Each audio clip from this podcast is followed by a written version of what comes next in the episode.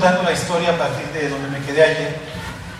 Y cuando dice la canción, cuando estaban viendo qué canciones iban a cantar, les decía que terminaran antes de la predicación con, con Guíame a la cruz, porque es ahí para donde va Jesús.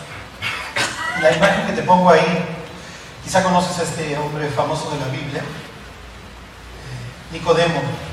Dice literalmente el Evangelio de Juan que había un principal entre los judíos que se llamaba Nicodemo, un fariseo, miembro del concilio, y se presenta con Jesús de noche. Se presenta con Jesús de noche obviamente porque no, no tiene pensado que lo ubiquen con él. Jesús, como lo vamos a ir viendo, como te lo voy platicando, no llena el perfil mesiánico. Y piensa en tu propia vida. Tantos testimonios, tantas personas que reciben a Cristo y en su vida les va peor. ¿Es lo que esperaban? Por supuesto que no.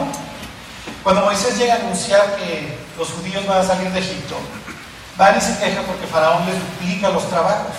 Oye, ahora que estamos siguiendo a Dios nos va peor. Claro, Dios te está probando. Y la verdad es que todo Israel, como te contaba ayer, la cuestión Jesús es muy controversial. Algunos lo ven como el Mesías, otros lo ven como un mentiroso, eh, ¿cómo les loco.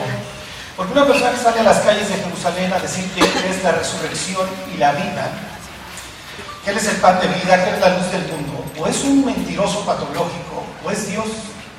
Imagínate que te subes a un avión de El Al, de esta línea israelí, y se sube una persona con turbante y empieza a gritar, yo soy el camino, la verdad y la vida, capitán, yo me bajo.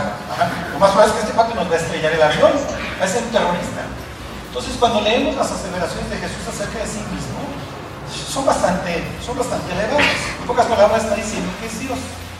Bueno, este hombre va de noche y literalmente le dice lo siguiente, Rabí, sabemos que has venido de Dios como maestro, porque nadie puede hacer estas señales que tú haces si no está Dios con él. En términos entre dos judíos le está preguntando, oye, ¿eres? ¿Eres tú el Mesías? Porque, digo, estoy viendo las obras que haces, te escucho, pero ¿dónde está la paz? ¿Dónde está el no se adiestrará más para la guerra? ¿Dónde está la paz perdurable? ¿Dónde está el que vas a disponer la justicia sin límite desde el trono de David? ¿Por qué las cosas no han cambiado? Si tú eres el Mesías, ¿por qué seguimos bajo la bota romana? ¿Por qué continúan los problemas?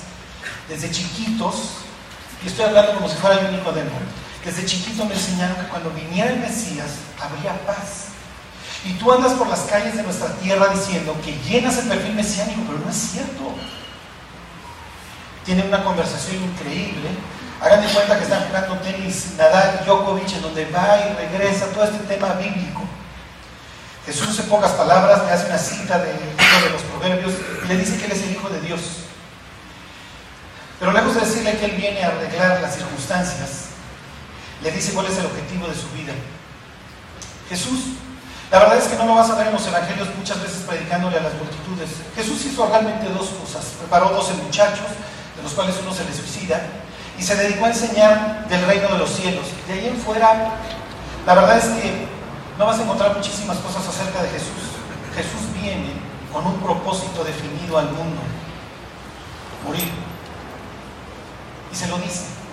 Cuando leemos las palabras de Juan 3:16, si alguna vez las has visto en un estadio, cuando era yo incrédulo, un día estaba viendo un partido de fútbol americano. Era el partido de la tarde, han de haber sido como las cuatro y cuarto, cuatro y media. Meten el punto extra y una persona levanta una cartulina que dice John 3, 2.16. Voltea a ver el reloj. Soy honesto, si no son las 3 y cuarto. El ministerio le estaban diciendo Juan, te veo fuera a las 3 y cuarto. Alguien ya me dijo, es un versículo de la Biblia. Ah, ok. Porque de tal manera Dios al mundo. Son las palabras más famosas de la Escritura. Porque de tal manera amó Dios al mundo que ha dado su Hijo unigénito para que todo aquel que él cree no se pierda, mas tenga vida eterna. Y cuando escuchas esas palabras, te imaginas ante el evangelista con un traje blanco en un estadio diciéndolo. Se lo dice Jesús a un fariseo. En una noche entre ellos. ¿Qué es lo que va a seguir en la vida de Jesús? Te digo, ¿con quiénes se van a juntar con Él? Pues obviamente los ciegos, los leprosos, las personas que tienen una necesidad de un Salvador. De ahí en fuera, las autoridades no lo van a querer, por una simple y sencilla razón. Los seres humanos, y te lo digo desde ahorita, y este es el resumen de toda la plática, queremos un cambio de circunstancias, pero no queremos un cambio de corazón. Y eso es lo que Jesús vino a hacer. No vengo a cambiar tus circunstancias, en serio, ¿para qué quieres más dinero? ¿Para cambiar de cemento a cocaína? ¿Para cambiarte de la charanga al coñac? Coloca al ser humano nuevamente en el paraíso, pero con el mismo corazón, y volverás a tener tribunales de lo familiar, volverás a tener cárceles, volverás a tener narcotráfico, secuestro, llámalo, como tú quieras, porque el problema del ser humano no está en sus circunstancias, está en su corazón. Bueno, Pasaron los años y Jesús se acerca finalmente a los últimos cuatro días de su vida. Toda la escritura, toda. Puedes estar seguro que cada página de la Biblia apunta a estos cuatro días. Jesús va caminando en un camino espantoso de Jericó hacia Jerusalén. Si has viajado de Mexicali a Tijuana por la rumorosa, más o menos tienes una idea. Un camino horrible, desértico, es precisamente el sitio que Jesús elige para su parábola del buen samaritano, porque era común, había muchas cavernas y era un lugar muy solitario que ahí estuvieran asaltando a las personas. Jesús va caminando ahí y la Biblia dice que había firmado su rostro como una roca, como un pedernal, porque va pensando en que va a experimentar el infierno por nosotros. Y si recuerdas, los discípulos detrás de él van pensando en quién de ellos será el mayor. Bueno, vamos a la Pascua. Es como para los mexicanos el 16 de septiembre, estamos festejando la liberación y venimos con el Mesías.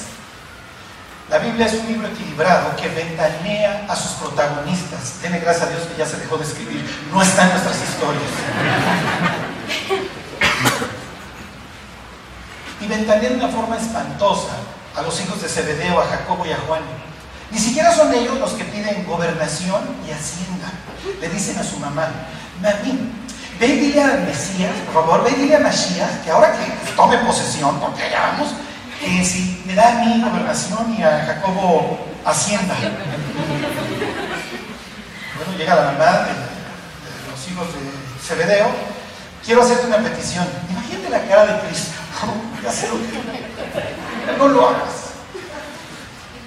Quisiéramos que tu reino se siente viejito, hermoso, uno a tu izquierda y el otro a tu derecha. ¿Dónde está Jesús? No tiene la más remota idea de lo que me estás pidiendo. No vengo a reinar. Lo que necesitas no es un nuevo rey, lo que necesitas es un cambio de corazón, porque aquí está el problema del ser humano, ¿se acuerdan? Un día tiene Jesús uno de sus tantos pleitos, ahorita veremos uno, el más duro con los fariseos, porque finalmente Israel está conquistado por Roma y puedes ver las insignias romanas, paganas, por todos lados. Así que los fariseos dicen, cuando sales a la calle, como es, vas a ver las águilas romanas, estás contaminando. Cuando llegues a tu casa, lávate las manos perfectamente. Entonces un día están los discípulos de Jesús comiendo con las manos inmundas, no inmundas, no es que no se lavaran las manos, pero no llevaron a cabo todo un baño ritual hasta los codos. ¿Ok? ¿Por qué comen con las manos inmundas tus discípulos? Lo que, lo que, ¿se acuerdan? Lo que entra por la boca no es lo que contamina al hombre, sino lo que sale de ella, porque del corazón, del corazón salen las inmundicias. El problema del hombre está en su corazón. En la plática, si la has leído, es más o menos lo que le dice Jesús. Tienes que volver a nacer. Bueno, finalmente llega Cristo al monte de los olivos. Oh, oh. Auxilio. Ahí estamos. Ok, llega Jesús al monte de los olivos. Es el día 10 de Nisan. ¿Te acuerdas lo que te comentaba yo ayer? Éxodo capítulo 12. Cuando Moisés le avisa al pueblo que van a partir, les dice el día 10 de este mes, que será el principio de nuestros meses, un nuevo calendario, un nuevo comienzo, tomaremos cada uno de nosotros un cordero. Tiene que ser joven, tiene que ser sin defecto. Después de cuatro días lo asarás, etcétera, etcétera. Pero la idea es que el día 10, todo Israel durante todos los años estaba eligiendo el cordero. Cuando Cristo entra a Jerusalén el día 10, perdón. Auxilio. Ahí está. ¿Qué está haciendo Israel? Todos están eligiendo el Cordero que dentro de cuatro días matarán. Cristo, ahorita te digo cómo es su entrada triunfal, está entrando. Imagínate las personas que están examinando los corderos en un año y de repente voltean y ven entrar a Jesús. ¿Qué está diciendo Dios? Este es el mío. ¿Quieres elegirlo? Ahí están los judíos, dice la escritura, con sus palmas en las manos, con sus ramas, recordando la independencia de los griegos hacía un par de siglos. Y dice la escritura que cuando Jesús llega a la ciudad, se pone a llorar. La Biblia habla de dos ocasiones en las que Cristo llora. Una, en el sepelio de Lázaro. La expresión en griego es que se le salieron las lágrimas. Cuando Cristo va a los sepelios, llora. Eso es lo que hace. Sí, sabe que dentro de unos instantes resucitará Lázaro, pero comparte el dolor de las personas que están con la pérdida. Esta vez, la palabra griega es que Jesús literalmente está berreando. Ve la ciudad y ve a los judíos con sus palmas y gritando, sálvanos Señor, sálvanos ahora, Josiana, Josiana. Y Cristo pensando, a eso no vine. Este no es mi plan de batalla. No vine a quitarte la bota romana, no vine a cambiarte de jefe, no vine a cambiarte de cónyuge, no vine a aumentarte el sueldo, no vine a quitarte la llanta esta espantosa. Vine a cambiar tu corazón. No importa lo que haga en tus circunstancias, si esto no cambia, jamás vas a poder disfrutar la vida. Olvídate, tener comunión conmigo. Y Jesús se pone a llorar. Y dice unas palabras espantosas. Oh, si a lo menos en este día supieras lo que es para tu paz, pero ahora está escondido de tus ojos. Y Jesús está viendo hacia el futuro un sitio espantoso que duró meses. Dice Jesús, porque he aquí que tus enemigos te sitiarán y te rodearán con vallado y por todas partes te estrecharán y te matarán a ti y a tus hijos dentro de ti por cuanto no conociste el tiempo de tu visitación. No te enteraste a qué venía. Lo que sigue es increíble. El sumo sacerdote, en este caso Caifás, el día 10 tomaba a su cordero, el que él iba a sacrificar. Obviamente tenía que ser perfecto y lo llevaba al templo. Oh, oh, ya me regresé. Te pongo una imagen del templo. A los lados podrás ver una pequeña pared. Marca lo que se llama el atrio de los gentiles. Aquí es donde tú y yo hubiéramos estado alabando. Este es el atrio de las mujeres. Aquí entran judíos, hombres y mujeres, y hasta acá solamente hombres judíos. Y mientras el pueblo está gritando, Osana, Osana, Jesús, entra llorando, imagínate que al lado va Caifás con su cordero. Su cordero es perfecto. Iba y lo amarraba en la puerta del templo para que entre el día 10 y el día 14 lo estuvieran examinando. Y todo Israel pudiera entrar al templo y decir, mira, el cordero que va a sacrificar el sumo sacerdote es como lo ordena Dios sin defecto. Te voy a contar aquí, y la verdad da vergüenza platicar lo que continúa. Te pongo otra, otra imagen. La pared chiquita, este, a ella se refiere Pablo en la carta a los Efesios, si lo, han, si lo han leído, la pared intermedia de separación decía, le avisaba a los gentiles, si tú cruzas de aquí, te mueres. ¿Qué es lo que sucedía? Los saduceos, la clase gobernante, durante la Pascua se dedicaba a vender corderos. Y además no aceptaban cualquier moneda. Pero lo peor es que durante la Pascua venían gentes de todas las nacionalidades a alabar a Dios. Obviamente, el atrio de los gentiles se atascaba. Pero precisamente el día 10 los saduceos corrían a los gentiles y les decían, zac, zac, lárgate. Y obviamente los gentiles, oye, yo vengo a alabar a Dios, Israel, lárgate ponían sus mesas y ponían a sus animales. Y piensa que llegaba el judío Jonatán, Shlomo, el que tú quieras con su corderito. Llegaba con el saduceo y el saduceo le decía, ¿tienes sarna? No, está perfecto, tienes sarna. Bueno, si le quieres ofrecer algo chafa Jehová. Oiga, yo lo veo perfectamente. No. Mira, allá afuera está mi primo, que te puede vender uno perfecto. Podía salir y podía parecer galgo, lo que tú quieras, el animal que te estaba vendiendo. Si tienes que comprar esto. Oiga, si normalmente valen 3 mil pesos, ¿cuánto valen ahora? Hoy están en 6 mil, como juguetero en Navidad. Oiga, sí, pero valen 3 mil. Bueno, pues hoy valen 6 mil, y si quieres. Bueno, traigo monedas de Fenicia, traigo monedas de la provincia de Acaya, ¿me las puede cambiar? ¿Qué crees? Hoy el dólar está a 18. Jesús entra, entra sentado en un burro cumpliendo una profecía del libro de Zacarías, alégrate hija de Sión, da voces de júbilo hija de Jerusalén, y aquí que tu rey viene a ti, sentado sobre un asno, sobre un pollino hijo de asno. Jesús entra y directo se va al templo. Y si recuerdas, hace una sopla de cuerdas, tira todas las mesas de los campistas y le cita dos pasajes de la escritura, uno de Isaías y otro de Jeremías. El de Isaías dice, mi casa será llamada casa de oración a todas las naciones. El de Jeremías dice, es mi casa cueva de ladrón. Jesús entra y hace el azote de cuerdas y dice, mi casa será llamada casa de oración y ustedes la convirtieron en una casa de ladrones. Es increíble que los gentiles han venido todos estos días a alabarme. Ustedes hicieron de esto literalmente un mercado. Años más tarde otro fariseo, Pablo diría, por, causa de vosotros, es blasfemado el nombre de Dios entre los gentiles. ¿Te imaginas como gentil haber estado hace dos mil años ahí? Que llegara el propio pueblo de Dios y te dijera, a hueca y ala porque voy a comerciar con el símbolo de la muerte del Mesías? Ok, cuatro días había que estar examinando al Cordero. Y si recuerdas, Jesús se dedica los cuatro días, entre el día 10 de Nisan y el día 14, a enseñar aquí. Y durante esos días es perfectamente examinado. Maestro, y las historias que le manejan son increíbles. Primero le preguntan, maestro, ¿con qué autoridades es estas cosas? Pero tú no puedes jugar ajedrez con Dios, nunca lo vas a ganar. Y Jesús dice, ah, vamos a jugar a las preguntas. Ok, salió también una pregunta. Esto es típico hebreo. Los judíos se hablan así, con preguntas. Les voy a poner un ejemplo. Un día entra una señora a una galería en Israel y le pregunta al dueño de la galería, ¿cuál es su cuadro favorito?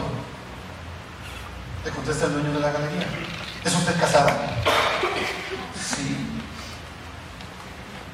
¿Sí? ¿Tiene usted hijos? Sí. ¿Cuál es su favorito? ¿Qué le dijo? Que todos le gustan por igual. Ok. ¿Cuál es tu autoridad? ¿Con qué autoridad haces estas cosas? Se voltea a Jesús y les dice, la predicación de Juan el Bautista, el bautizo de Juan, ¿era de Dios o de los hombres? Y empieza el feedback. Si decimos que era de Dios, se va a preguntar a Jesús que por qué no le creímos. Y si le decimos que era de los hombres, la gente nos va a apedrear porque la gente tiene por profeta a Juan. Y se voltean y le dicen a Jesús, no sabemos. Y Jesús les dice, yo tampoco. ok, siguiente pregunta. Llegan los saduceos que no creen en toda la Biblia, ellos nada más creen en los cinco primeros libros de la Biblia. Y ahí Jesús les va a contestar. Ellos creen nada más en la Torah. Niegan la resurrección y la vida eterna. En manos de quién está Israel. Sus líderes no creen en la vida eterna. Si la vida eterna no existe, la verdad, ¿qué estamos haciendo aquí perdiendo el tiempo? Ok. Maestro, te queremos hacer una pregunta. Una mujer se casó y enviudó.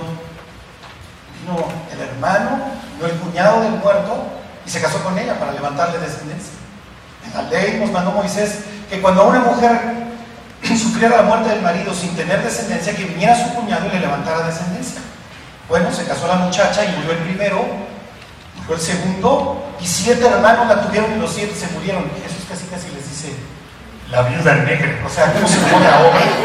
¿Te imaginas el 5, el 6 y el 7 que ya saben a lo que van? La escritura dice que va con ganas de tentarlo. Y Jesús se voltea y les dice, raíz ignorando las escrituras y el poder de Dios. Porque le habían preguntado, oye, los siete la tuvieron en la eternidad, es de lo que tú hablas, en el cielo, ¿con cuál de los siete estará casada? Y Jesús les dice, erráis ignorando las escrituras y el poder de Dios. Y va al corazón de su pregunta. Pero acerca de la resurrección de los muertos, nunca leíste. Cuando Dios llama a Moisés desde la zarza y le dice, yo soy el Dios de Abraham, el Dios de Isaac el Dios de Israel. Dios no es Dios de muertos, sino de vivos. ¿Te imaginas la cara de estos cuates? Ok. Siguiente equipo. Maestro, sabemos que enseñas el camino de Dios con verdad y que no te cuidas de los hombres. ¿Es lícito dar o no tributo a César? Si dice que no, ya ven cómo es un rebelde. Y si dice que sí, ya ven cómo está con los paganos. Parece que Jesús está totalmente acorralado. Había judíos que ni siquiera tocaban las monedas romanas porque tenían las imágenes de los Césares. Y en un respeto a Éxodo 20, no te harás imagen, no tocaban esas monedas. Y Jesús le dice, enséñame la moneda. El otro saca la moneda. Jesús le está dando una cachetada con guante blanco diciendo, tendrá imagen y lo que sea, pero ahí la trae. ¿De quién es la imagen? está dando otra bofetada. ¿De quién es la imagen y la inscripción? De César. Dale a César lo que es de César y a Dios lo que es de Dios. Último. Llega el escriba. Maestro, ¿cuál es el mayor y más grande mandamiento de la ley? Amarás al Señor tu Dios con todo tu corazón, con toda tu alma y con todas tus fuerzas. Este es el primero y el más grande mandamiento. Y el segundo le dice Jesús, es similar. Amarás a tu prójimo como a ti mismo. De estos dependen toda la ley y los profetas. Se voltea al escriba y le dice, has hablado con verdad. El amar a Dios y al prójimo es superior a cualquier sacrificio. Y Jesús le dice, no estás lejos del reino de Dios. Finalmente, el último conflicto que tiene lugar aquí es espantoso. Y como ayer me voy a poner mi manto, ¿te acuerdas? Las alas. Porque la imagen que va a proyectar Jesús aquí es increíble. Y cuando la pienses, cuando la veas, cuando la entiendas, la forma de leer el Salmo 91 va a cambiar en tu vida para siempre. ¿Te acuerdas? En hebreo, borde quiere decir canal, es lo mismo que ala. Imagínate esta escena. Es el último día. Jesús sabe que mañana a las 9 de la mañana estará empezando a pagar por todas nuestras faltas. Se pone el último agarrón con las autoridades de su pueblo y ocho veces. Ay de vosotros, escribas y fariseos hipócritas. Ay de vosotros, escribas y fariseos hipócritas. Una de las cosas que les dice, y ahorita lo vas a entender, que extienden los flecos de sus mantos. Estos son los flecos. Tzitzit, el singular o tzitzillote, el plural. Y ellos los traían hasta el piso, para que vean qué santo soy y cuánto me acuerdo de los mandamientos de Dios, porque esa era la idea del fleco, que te acordaras de los mandamientos de Dios. Puedes, puedes poner uno encima de tu tele para cuando pasen los programas. Estoy viendo el fleco Ocho veces que diezmáis la menta, el comino y el eneldo, y dejáis lo más importante de la ley, la justicia, la misericordia y la fe. Dice Jesús, esto era necesario hacer sin dejar de hacer aquello. imagínate la escena, Jesús alzando los brazos. Jerusalén, Jerusalén, que matas a los profetas y apedreas a los que te son enviados. ¿Cuántas veces quise juntarte, como la gallina junta sus polluelos debajo de las alas, y no quisiste? Entonces el Mesías extiende sus alas. Obviamente está haciendo una alusión al Salmo 91. Con sus plumas te cubrirá y debajo de sus alas estarás seguro. Termina el pleito y los discípulos, saliendo del templo, le dicen a Jesús, mira el templo, Señor. El templo era famoso porque había ciertas horas de la tarde en donde ni siquiera lo podías voltear a ver por la forma en la que el mármol se reflejaba. Herodes fue el grande, precisamente por sus obras. Y una de las cosas que hizo es poner entre varios de los ladrillos que ves ahí en la imagen, obviamente es una maqueta, es una reconstrucción, oro. Como mezcla entre varios ladrillos, que eran piedras que traía ya acabadas, puso oro. Jesús se voltea y le dice a los discípulos, ¿veis este edificio? Os digo que desierto no quedará aquí, piedra sobre piedra, que no sea derribada. Porque cuando las tropas de Tito, el hijo de Vespasiano, arrasan el templo, obviamente, ¿qué es lo que hicieron los soldados? Quitaron piedra de sobre piedra para raspar el oro. Pero más allá de esto, Jesús está diciendo a sus discípulos, no captaron el mensaje, ¿verdad? ¿Cuántas veces quise juntar a Israel bajo mis alas y no quisieron? Israel va a quedar sin protección. Y cuando termine el agarrón se voltea a Jesús y les dice a los fariseos, he aquí vuestra casa os es dejada desierta. En la noche Jesús va a ir a celebrar la última cena. Ceder en hebreo quiere decir el orden. Y no me voy a detener mucho, porque son muchísimos los detalles de la cena. Pero los judíos hoy, hoy y mañana, efectivamente, hoy y mañana, alrededor de todo el planeta van a estar celebrando exactamente la misma cena. El mismo ritual, con las mismas cuatro copas, con la misma historia, igualito que Jesús. Jesús cambia algo, nada más una cosa durante la cena. Ayer te decía que cuando Israel sale de Egipto, Dios le hace cuatro promesas. Te voy a sacar, te voy a librar, te voy a redimir y te voy a tomar a mí mismo. Y por cada uno de estos verbos Israel iba tomando una copa. Iban recordando la salida de Egipto y la liberación. Jesús, como cualquier otro judío, esa noche con sus discípulos, toma la primera copa. Dios nos sacó y recuerda cómo Dios nos sacó de la dura servidumbre de Egipto. La segunda, Dios nos libró. Después comían el cordero. Para estos momentos ya lo mataron, ya lo asaron y se lo están comiendo. Y en la tercera copa, la, de la redención, dice Jesús, este es el nuevo pacto en mi sangre.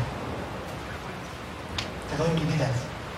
Jesús está haciendo la cita del libro de Levítico, la vida de la carne en la sangre está. Te doy mi vida. En la casa de mi padre muchas moradas hay. Si así no fuera, os lo hubiera dicho. Hoy puedes a preparar lugar para vosotros. Voy a ser breve en esto. Cuando, además aquí hay muchos solteros, esta parte les va a gustar. Cuando en Israel te querías casar, esta guajira idea de casarte, pero bueno, o sea, te llegaba. El joven iba con el papá y le decía, quiero casarme con fulanita, voy a poner un ejemplo, se llama Jonathan y la novia se llama Abigail. Iba Jonathan con el papá y le decía, quiero casarme con Abigail. Mi papá decía, es una buena muchacha, Abigail. Iban con el papá, negociaban el precio de la novia, una dote que se le daría al padre por la pérdida de su, de su hija. Al hombre le deberían dar la dote, porque darle, librarle de sacarla este, La novia tenía decisión, no era arreglado. Y tenía una forma de decirlo. El novio tomaba una copa y le decía, esta es mi vida, ¿la quieres? Y la novia le podía decir, no gracias, o le podía decir, tomo tu vida, la debo y te devuelvo la mía. Entonces el novio le decía, hoy puedes a preparar lugar para nosotros, para que donde yo esté, tú también estés. Y esa noche Jesús les dice, voy a preparar lugar para ustedes. La última copa, la de os tomaré a mí mismo, ya no la bebe Jesús. Les dice, la última la voy a beber con ustedes en el cielo. Y si han leído Apocalipsis 19, ahí se habla de esta cena de las bodas del Cordero, en donde Jesús finalmente dirá, ustedes son mi pueblo, yo los compré con mi propia sangre.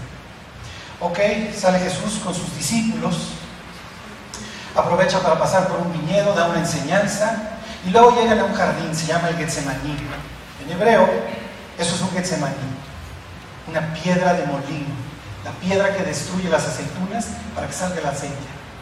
No es casualidad que en este jardín Jesús empieza a sentir la carga de nuestras faltas y empieza a sudar sangre. Ahí lo aprenden. Es llevado al, primero con Anás, el suegro del sumo sacerdote, lo interrogan y ahí empiezan las golpizas, etc. Lo llevan con Caifás y Caifás le pregunta, ¿eres tú el hijo del bendito? Jesús está en un tribunal. Está bajo juramento y le dice, sí, sí, sí, soy el Mesías. ¿Qué otro testimonio necesitamos de él? Y se lo llevan a Pilato. Pilato vivía todo el año en Cesarea, un puerto increíble en el Mediterráneo, justo durante la Pascua. Durante el 16 de septiembre de los israelitas, obviamente se mudaba a Jerusalén, porque todos los años hay bronca. Todos los años recuerdan a Moshe y a sus héroes, y todos los años hay motín. Por eso es que tan temprano, de madrugada, tocan la puerta y abre Pilato. Llega ya Jesús golpeado, toca la puerta y abre Pilato. ¿Qué pasó? Tenemos este malhechor y te pedimos que lo mates. Mátenlo ustedes. A nosotros no nos es lícito dar muerte. No, pregúntenle a la chava que le agarraron en adulterio. Pregúntenle a Esteban. La pena de muerte la llevaban a cabo todos los días. Pero esto es tristísimo en Israel. Si este verdaderamente es el Mesías, que lo maten los gentiles. Haznos tú el trabajo sucio, Pilato. Pilato los voltea a ver y les dice, pásenle. Y si conoces la historia, los judíos le dicen, no, no, no podemos pasar, nos contaminamos con tu piso. ¿Qué? ¿Quieres que mate a este tipo por ti? ¿Que me convierta en un asesino? Pues no te vayas a contaminar entrando. ¿En serio? Pilato ya había tenido varias acusaciones con, con el César en, turno, que hasta donde recuerdo era Tiberio en, aquel entonces, y no quiere más broncas. Le dice a Jesús, pásate. Pasa Jesús y le dice, ¿eres tú el rey de los judíos? Y Jesús no se va a entregar tan fácil. ¿Lo dices tú o te lo dijo alguien más? Mira, no sé, son broncas de ustedes. Pilato lo último que quiere es un problema durante la Pascua y un motín y que lo vayan a acusar a Roma. ¿Qué hiciste? Mi reino no es de este mundo. ¿Qué rollos echan estos cuadros? ¿De dónde eres? Soy de Galilea. Ah, pues está celebrando aquí la fiesta de Herodes y lo manda con Herodes. Jesús llega con Herodes, Herodes le dice, quiero verte hacer milagros. Herodes es presentado en la Biblia como un bufón, un tipo con la mitad de cráneo. Jesús no le contesta. Jesús no le va a dar. Y esto es lo peor que le puede pasar a una persona, que Dios ya no te conteste. Herodes se burla de él, lo manda a golpear y se lo regresa a Pilato. Cuando Pilato lo ve regresar, dice, ¿qué es esto?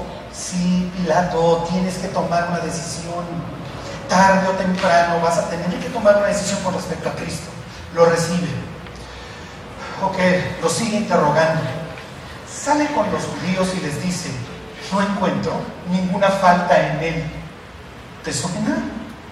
Es increíble que un gentil tiene que salir sin saberlo a citar Éxodo 12. No encuentro falta. ¿Te suena? ¿Te suena, Caifás? Hoy vas a matar a un animal que no tiene falta y que están diciendo exactamente las mismas palabras. Los gentiles entran a veces de forma trompicada en la escritura. Sansón, le pongo este ejemplo, era un nazareo y si fallaba se tenía que rapar, no se quiere rapar, y una gentil lo rapa. En el caso del cuñado, Ruth tiene un, su ex marido tenía un pariente que no quiere redimir o se está tardando y va en la noche al granero, le pone los pies y le dice, redime. El rey de Nínive proclamando ayuno, pidiéndole perdón al Dios de Israel. En esta ocasión este gentil entra en escena y sin saber lo que está diciendo, no hay ninguna falta en este hombre. Ring a? ¿Te suena? Nosotros no queremos tener nada que ver con él, además debe morir porque se hizo Dios. Y en ese instante Pilato dice, es probable que esté yo juzgando a Dios.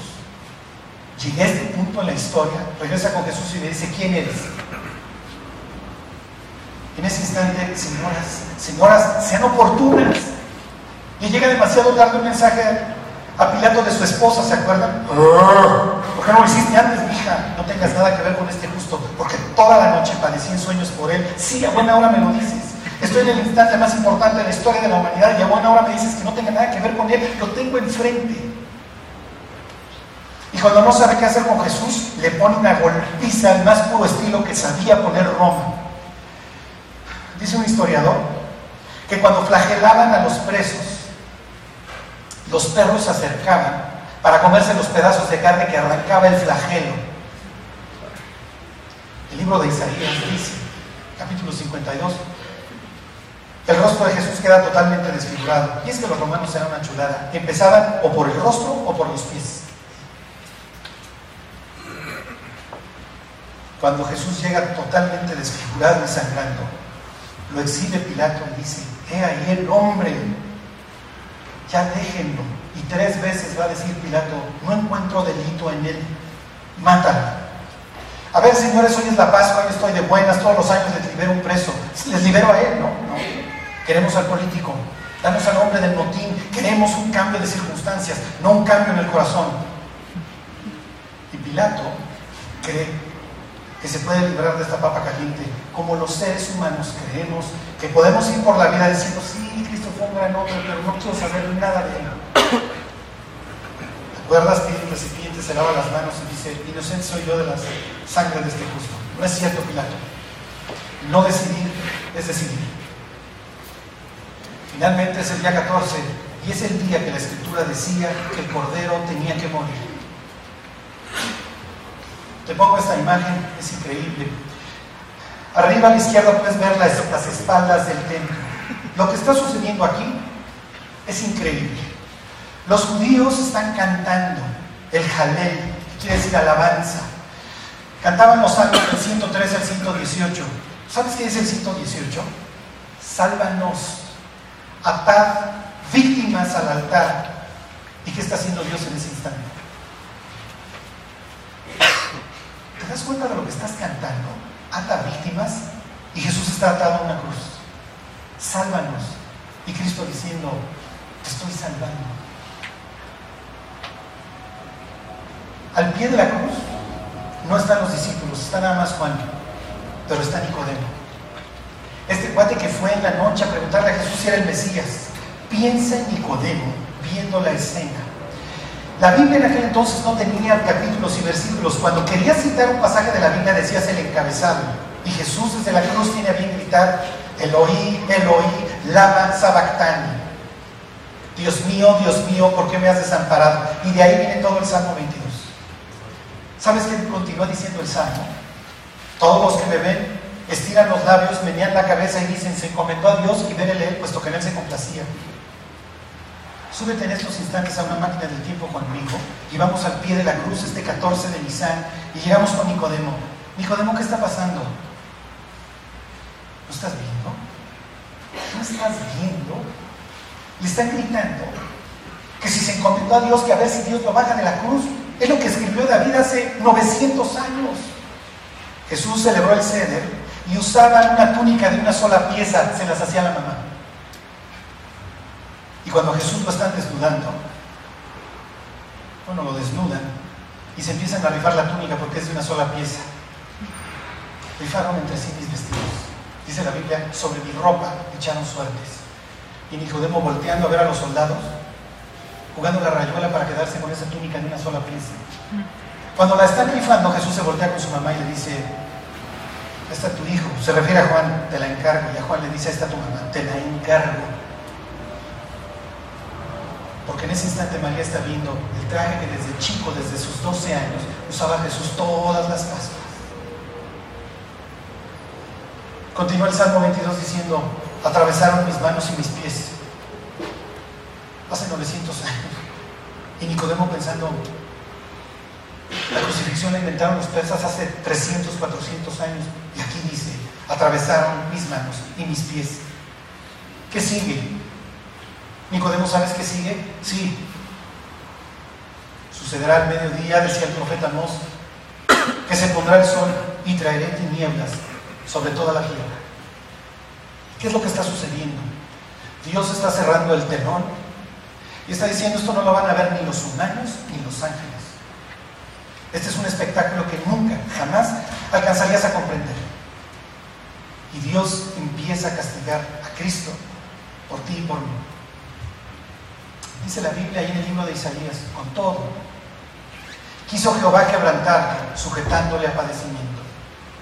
Y el peor tormento y el peor padecimiento se lo trae el propio Padre a su Hijo.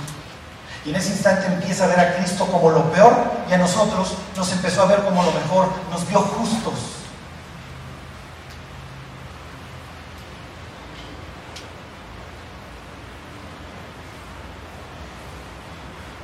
Me regreso a una. ¿Te imaginas cuando vinieron las tinieblas? Lo más probable es que estos espectadores siguen ahí. El profeta Amós sigue diciendo, y pondré lloro en vuestra fiesta.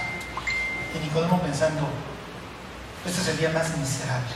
Estamos matando al Hijo de Dios. Nicodemo cree que Jesús va a resucitar, no tiene la más remota idea. Los discípulos de Jesús creen que va a resucitar, no tienen la más remota idea y ni siquiera lo creen, aunque Jesús se la vivió repitiéndoselo y repitiéndoselo. Y Jesús grita desde la cruz, tengo sed. ¿Te acuerdas qué había que hacer con el cordero? Había que asarlo y comerlo con hierbas amargas. Y Dios diciendo, está pagando el infierno por ti.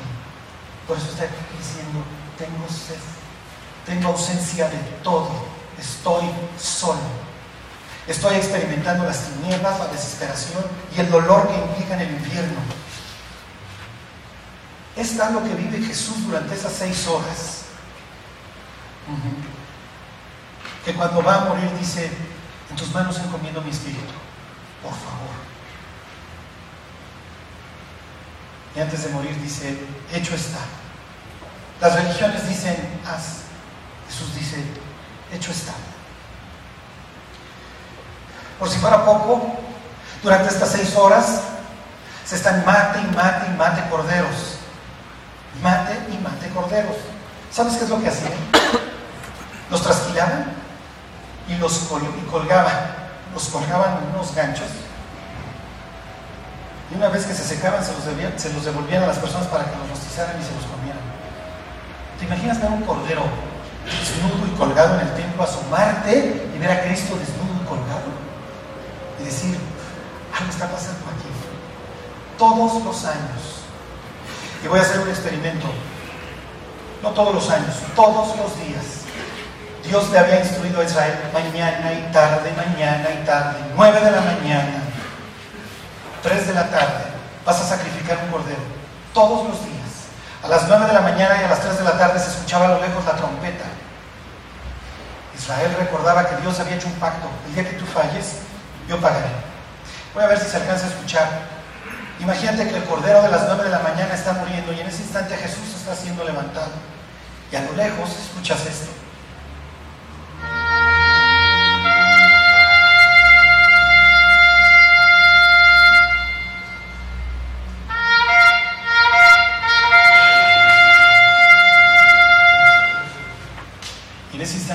Pueblo sabe, Dios está cumpliendo su promesa. Tarde o temprano, alguien se va a sacrificar por nosotros. Jesús muere a las 3 de la tarde, mientras que Israel ha tenido cientos de años, 9 y 3 de la tarde, sacrificando un cordero. Y a las 3 de la tarde Jesús dice, hecho está. Y a lo lejos, porque Jesús es sacrificado fuera de la ciudad, se escucha esto desde el templo.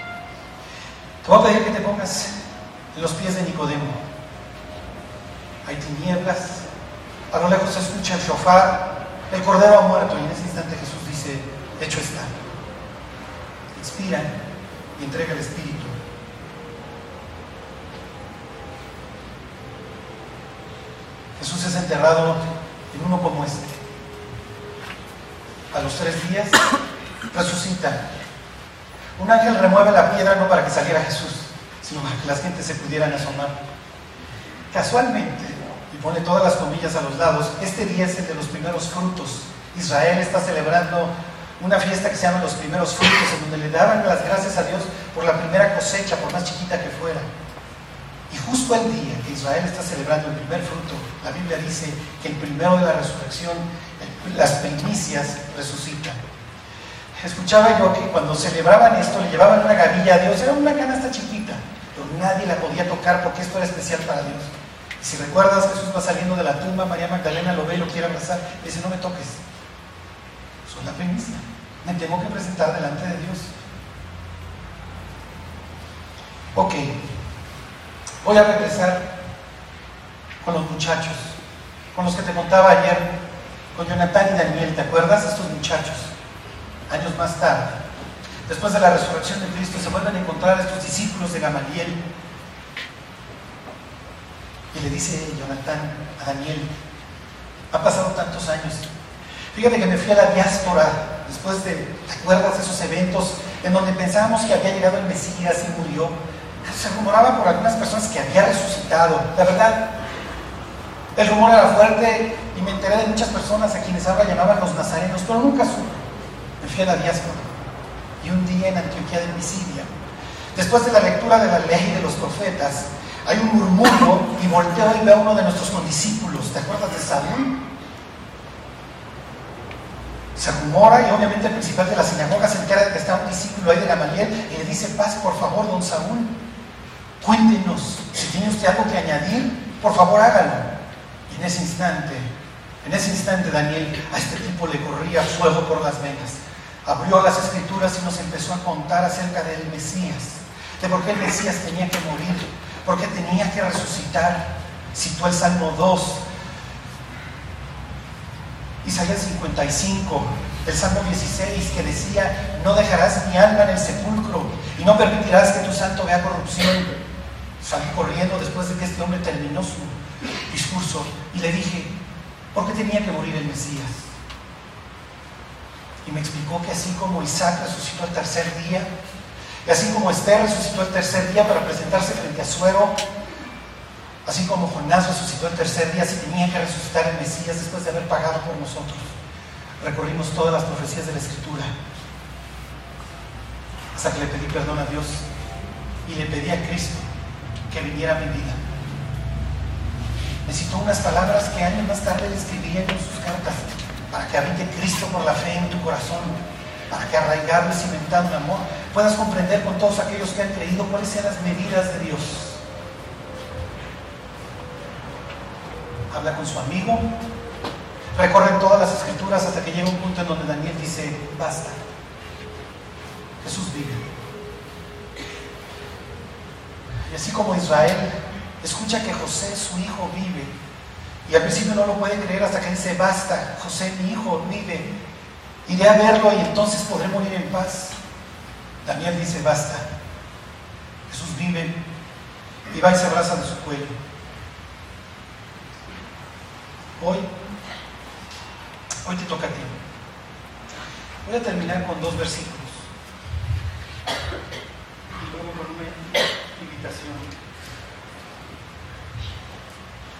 Voy a abrir el Salmo 22, el que casi, casi Jesús pudo haber escrito desde la cruz. Esto será contado del Señor hasta la última generación. Vendrán y anunciarán su justicia. A pueblo no nacido aún, anunciarán que hizo esto. Hoy delante de nuestras narices se está cumpliendo una profecía que David escribió hace 2900 años. ¿Crees que cuando David escribió el Salmo 22 estaba pensando que en México, Distrito Federal, en 3000 años íbamos a estar contando esto? Y la última, está en el libro de Apocalipsis.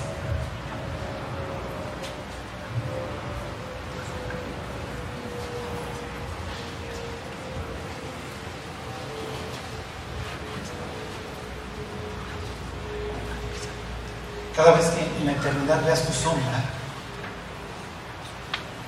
vas a escuchar a Dios diciéndote, te amo, te amo. Dice la ciudad, está hablando de la ciudad en donde viviremos con Jesús por siempre. La ciudad no tiene necesidad de sol ni de luna que brillen en ella, porque la gloria de Dios la ilumina. Y el cordero, el cordero es su lumbrera. Así que cada vez que veas tu sombra, cada vez que la luz te dé, vas a poder decir, tú moriste por mí, ¿verdad? Y la lumbrera te va a decir, sí, yo morí por ti. Y cada vez que veas tu sombra, recordarás que te amé hasta la muerte. Voy a terminar con una oración. Como dice un predicador, no se trata de hablar de Dios y no acabar hablando con Él. Si quieres, Hoy le puedes decir a Cristo que sí, que quieres tomar esa última copa con Él en el cielo. Puedes decir que sí, que tú no quieres lo que Jesús llama las tinieblas de afuera, donde será el lloro y el crujir de dientes, lo que todos merecemos. Puedes decir, sálvame. No me salves de mis circunstancias. Sálvame del infierno que merezco. Perdóname. Como escribió David, ayer te contaba de su homicidio cuando reconoce su homicidio le dice a Dios, ten piedad de mí, oh Dios, conforme a tu misericordia. Conforme a la multitud de tus piedades, borra mis rebeliones, lávame y seré más blanco que la nieve. Si quieres, hoy te puedes dirigir a Cristo y decirle, lávame con tu sangre, cámbiame el corazón. Y Dios cumplirá su promesa. Y quitaré de vosotros el corazón de piedra y os daré un corazón de carne. Y haré que andéis en mis estatutos y los pongáis por obra. No tienes que repetir nada en voz alta, pero se lo tienes que gritar a Cristo desde aquí, donde Jesús hoy está tocando. Como dijera Pablo, para que habite Cristo por la fe en vuestros corazones, para que tu vida tenga un nuevo fundamento, para que puedas conocer con todos los que hemos creído cuál sea la anchura, la longitud, la profundidad y la altura, y de conocer el amor de Cristo que sobrepasa todo entendimiento. Si quieres, vamos a pedirle perdón a Dios. Vamos al pie de la cruz a decirle a Dios, yo sí quiero. Yo quiero el reino de los cielos contigo. Quiero ir a ese sitio de que todo el tiempo hablabas. Si quieres, vamos a hablar. Señor, hoy te quiero dar gracias porque entiendo, entiendo lo más importante de toda la Biblia, que tú moriste por mí y que me quieres ver en la eternidad contigo. No entiendo, Dios, por qué me amaste con tanto amor, pero te quiero pedir perdón. Señor, ten piedad de mí. Lávame y seré más blanco que la nieve. Jesús, ven a mi corazón. Cámbialo, Señor. Y dame la nueva vida que tú me prometes. Que así sea, Dios. Te lo pido en el nombre de Cristo Jesús. Amén. Bueno, pues si hoy te dirigiste a Cristo con estas palabras, me voy a despedir con un último versículo. Está en Éxodo 12, precisamente donde Dios instituye la Pascua.